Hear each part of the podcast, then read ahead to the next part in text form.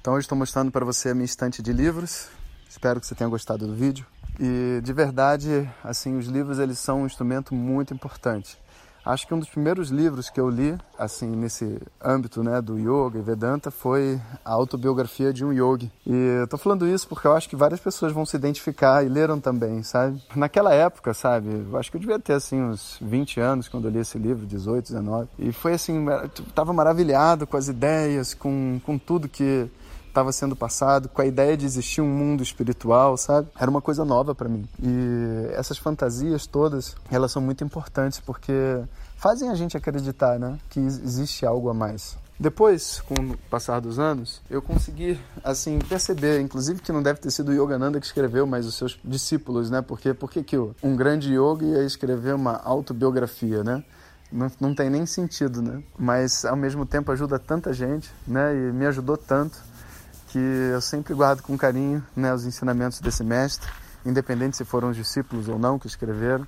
Eu acho que tem ali um conjunto de pérolas assim, um se fazer acreditar na espiritualidade que esse livro traz. Mas enfim, então eu passei por esse livro, passei por vários outros livros, mas quando se a gente está falando de tradição védica, sabe, Vedas, Upanishads, Bhagavad Gita, eu preciso dizer que nenhum livro vai ser capaz de transmitir o conhecimento que você precisa. Porque os livros, eles assim, são reduzidos ao entendimento que você tem das palavras e a visão que você tem de vida, sabe?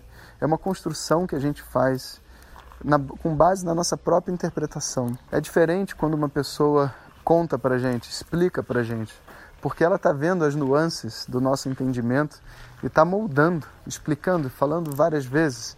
Se tem uma dúvida, eu pergunto, ela responde. O livro não responde. E nem ele tem como saber se eu estou entendendo ou não. Então acaba que o livro se torna assim um, um meio meio permissivo de estudo, sabe?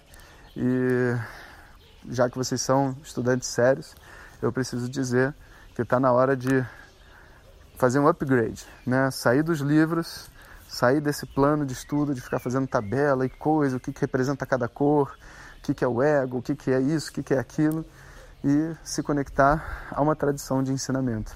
E talvez isso tenha sido assim aquilo que me fez é, ir tão rápido, sabe, tão diretamente a esse conhecimento. Apesar de que, né, dizem que a gente não começa numa vida, então se eu comecei rápido nessa foi porque na anterior eu, eu não completei. Ainda assim, né, existe um, um, valor muito grande em a gente estar tá conectado com os mestres da tradição. Então, eu tive a sorte de conhecer vários grandes mestres e viver com eles e compartilhar, e eu acho que isso é o que a gente deve desejar dentro do nosso coração.